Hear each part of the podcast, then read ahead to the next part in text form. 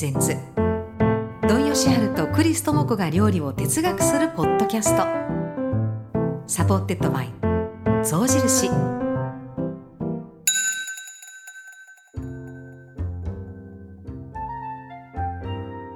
土井先生9月に始まって、はい。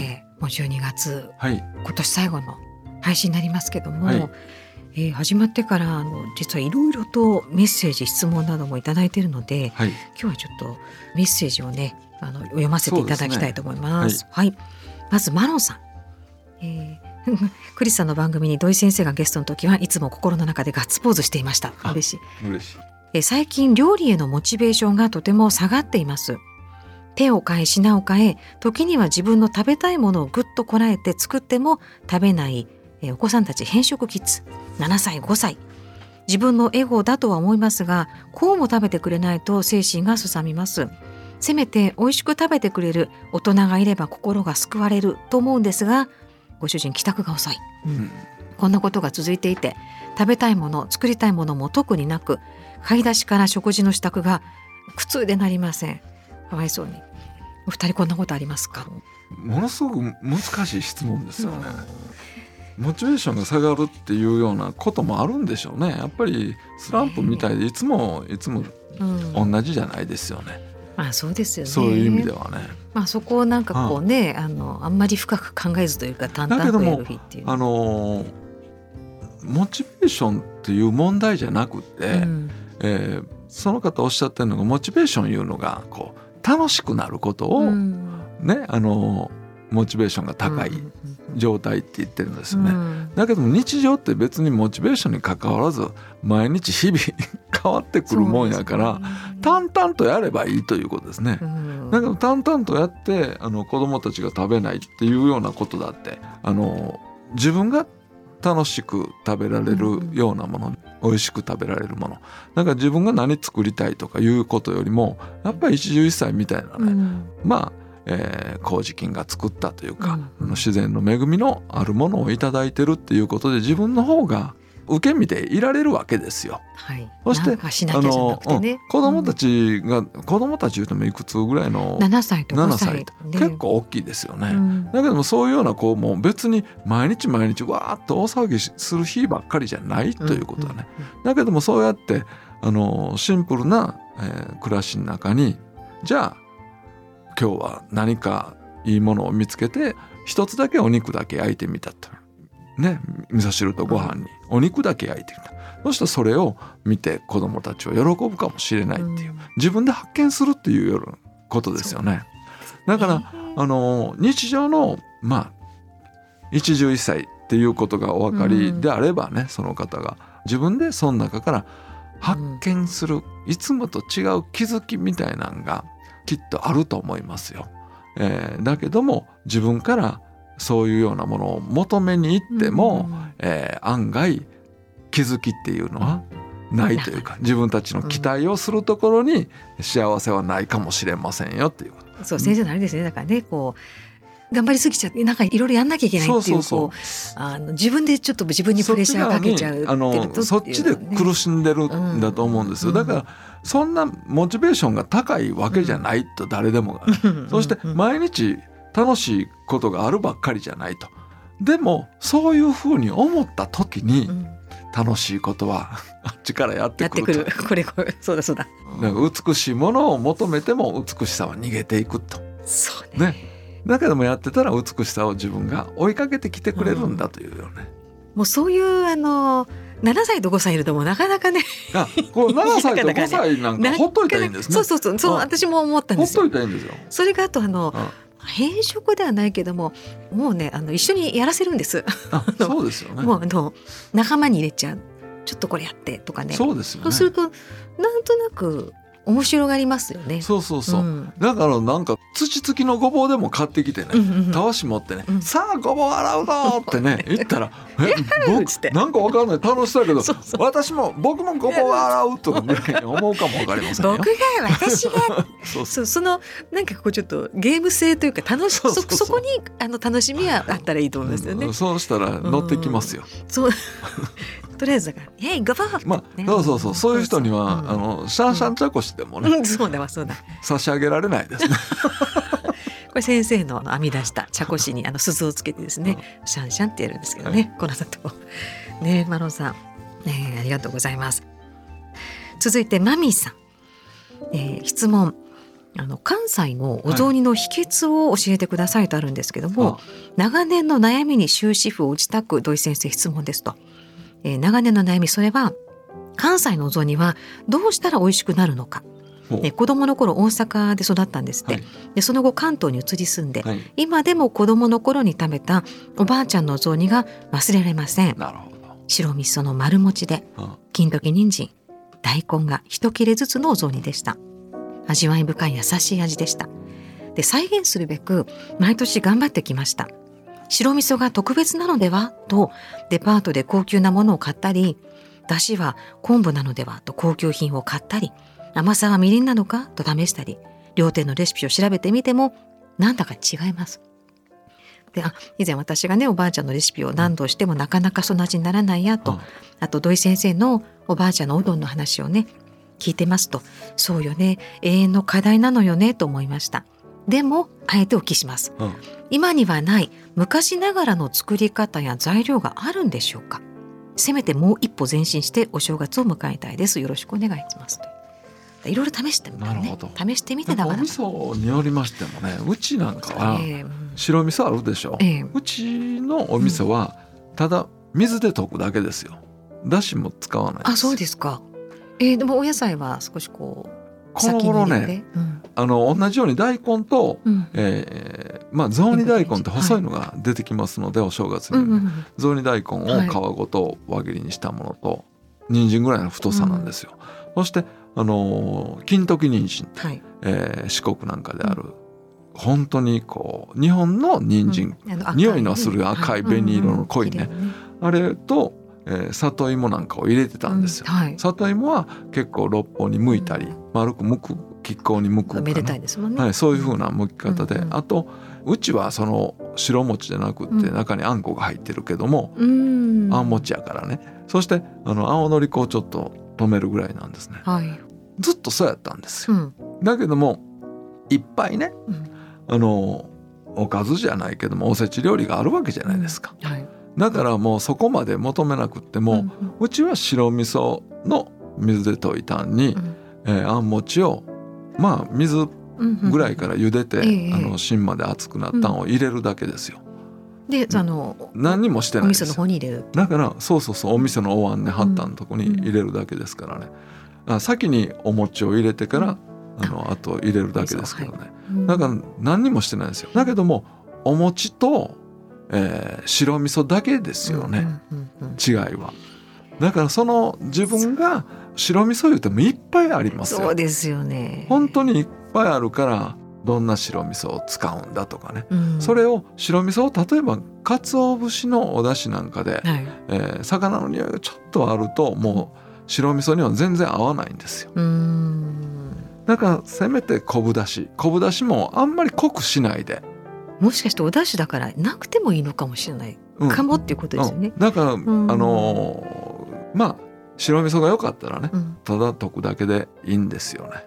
これもその毎年年1回の晴れの日しかなかなかって思うけど途中であでも1回白味噌があると使い切るのあれですもんね。毎回いろんなの買って試せませんもんね実験はあね。あそうですね。1年ねかけて。やっぱりでもねうんそのお味噌おばあちゃんが買われてたお味噌っていうのが分かればね、同じものがあればねそれがやっぱりいいと思いますよ。白味噌であれば何でも同じじゃないということと、それともう一つやっぱはりお餅そのものですね、うん。お餅そのものがおばあちゃんの頃は絹でついたうん。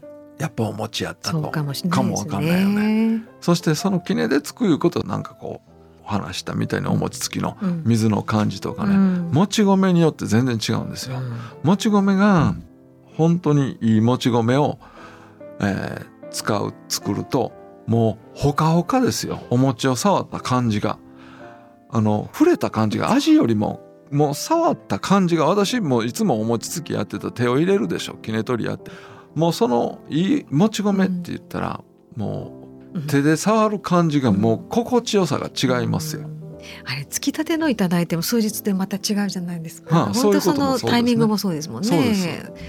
これなんかエンドレスな研究ですねこれ。いやだけどもね何でもないものなんですけどもそのちょっとした素材の違いいうのは大きな違いですね、うん作り方つき方そうですね。つき方でも違うと思うし、うんえーつく人でも違ってくると。うんまあ 極端な話したもち米を蒸し方なんかでも、薪で蒸したんとガスで蒸したお米蒸すんですよ。ただお湯が沸いてるだけでも 薪か水かで違うんですよ。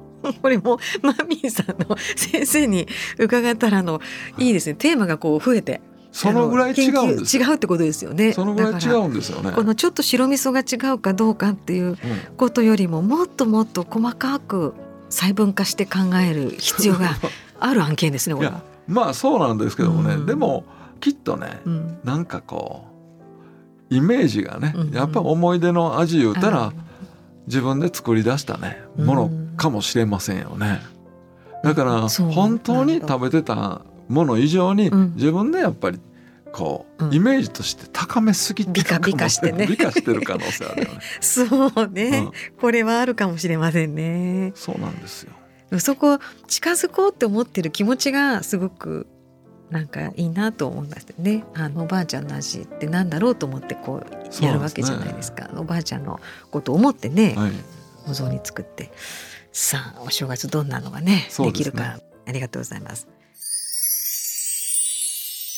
美味しい哲学。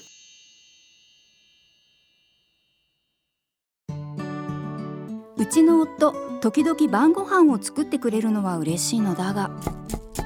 玉ねぎはみじん切りに。思いっきり細かくしないとね。とまあこだわりが多くいちいち時間がかかる。そんな夫のいや私にも救世主になってくれそうな象印のオーブンレンジを手に入れた。レンジとグリルの合わせ技で例えばハンバーグならレンジで芯まで温めたらなんと自動でグリルに切り替わってこんがり焼き色をつけてくれる。ほったらかしている間に副菜もサクッと完成。どうよ。手際いいでしょ。時間の無駄はなくなって出来栄えもいいけど自分の手柄にするのはちょっと違うんじゃないの？何気ない毎日に楽しさと豊かさを。毎日のみんなのとことん使えるオーブンレンジエブリノ今日を大事に象印う一枚。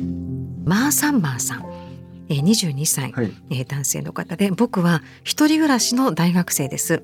もともと料理が好きで可能な限り自炊生活を心がけているんですがそんな生活の中で時間をかけてもかけなくても美味しい料理ができるのは不思議だと感じるようになりました。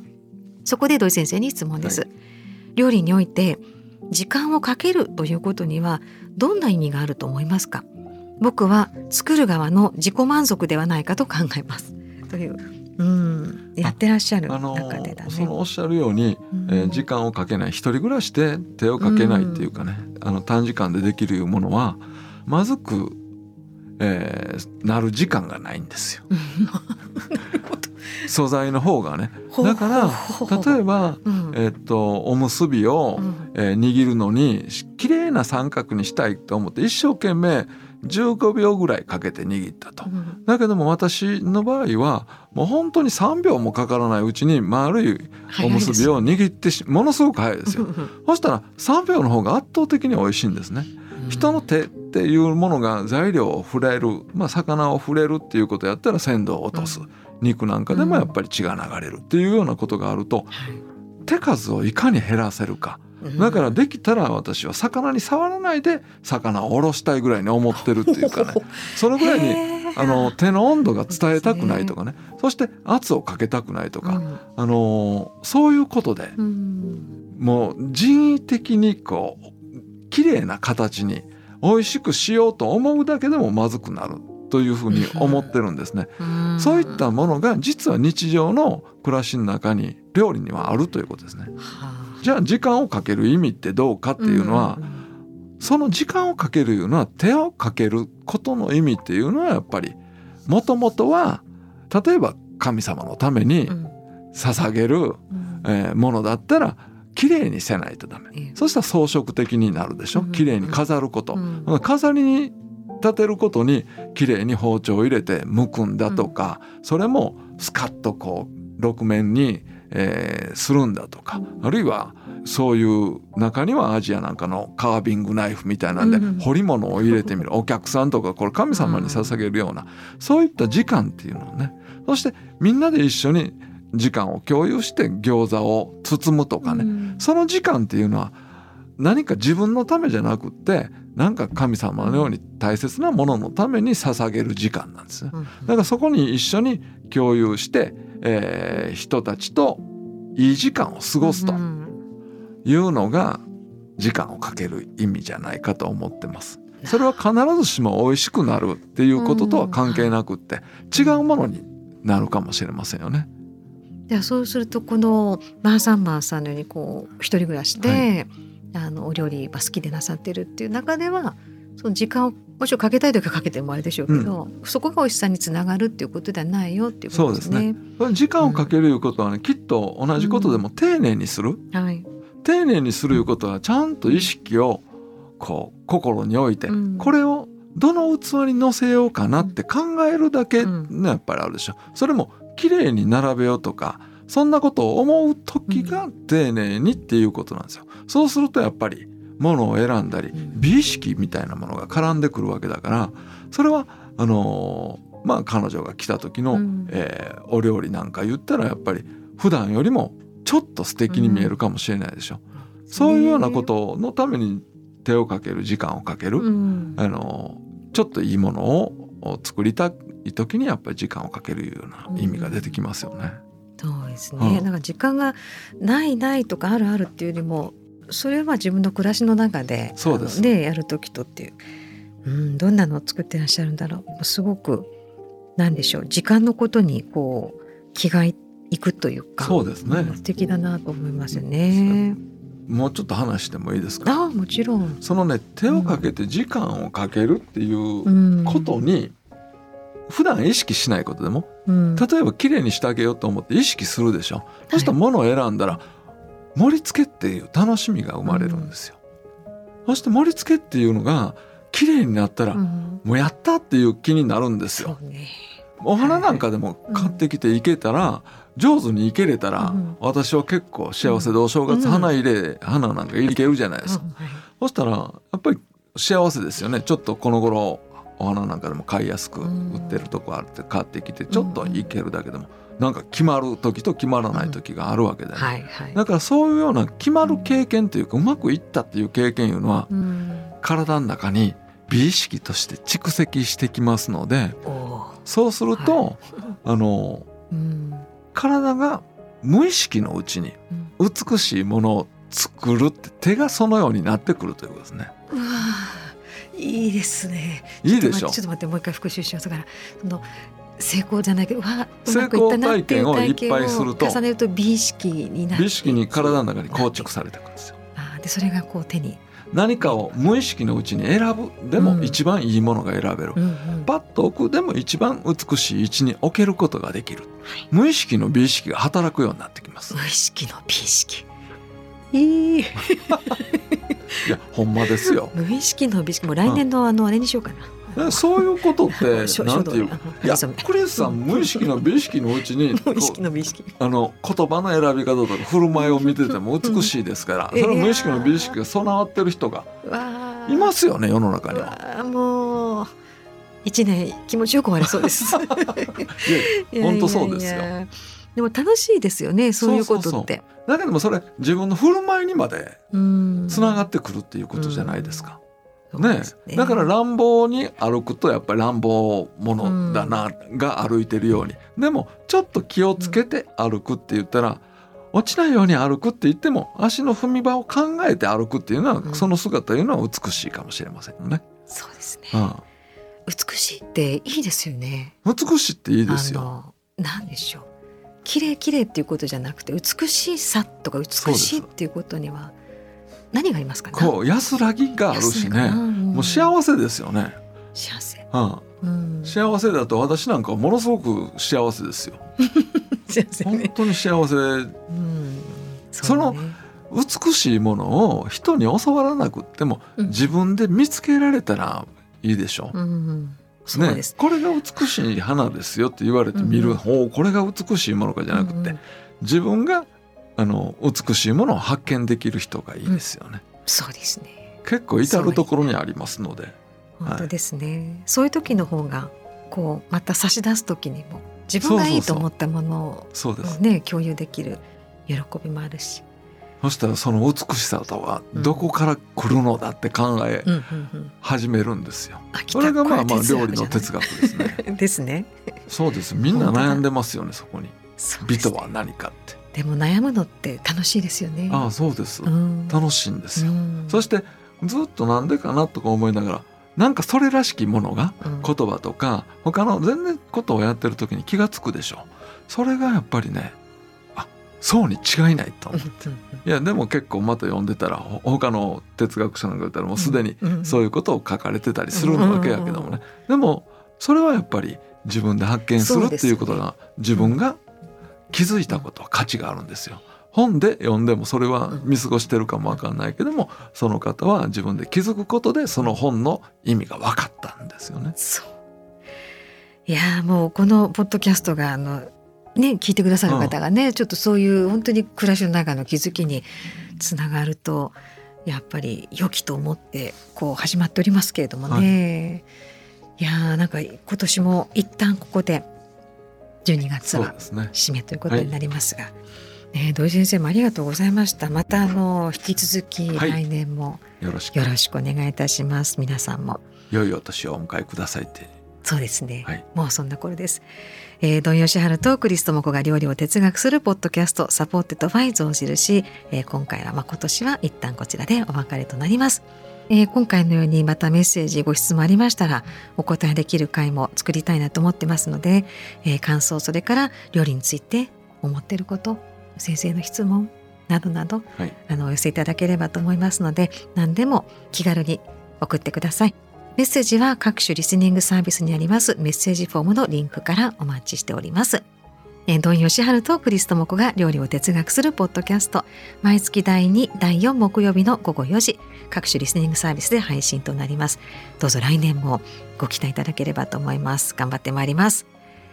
ここまでのお相手はクリストモコと土井善晴でした。J-WAVE プレゼンツドンヨシハルとクリストモコが料理を哲学するポッドキャスト。supported by 象印毎日食べるものだから白いご飯のクオリティってすごく大事だと思う。ご飯が美味しいかどうかそれは夫の反応を見ればすぐわかる。今日のご飯どう？あうん。美味しい。これが今までのリアクション。悪くはないけど普通といえば普通だ。さて今日から炊飯ジャーを象印の塩分炊きに変えてみたかまど炊きにヒントを得てお米が激しく舞い上がり一粒一粒ふっくら炊けるらしい。そのせいだろうか。お今日のご飯うまー。夫のリアクションもかなり激しくなっていった。やっぱりご飯って大事よね。何気ない毎日に楽しさと豊かさを。うまいご飯で暮らしは変わる。象印の炊飯ジャー塩分炊き。今日を大事に象印。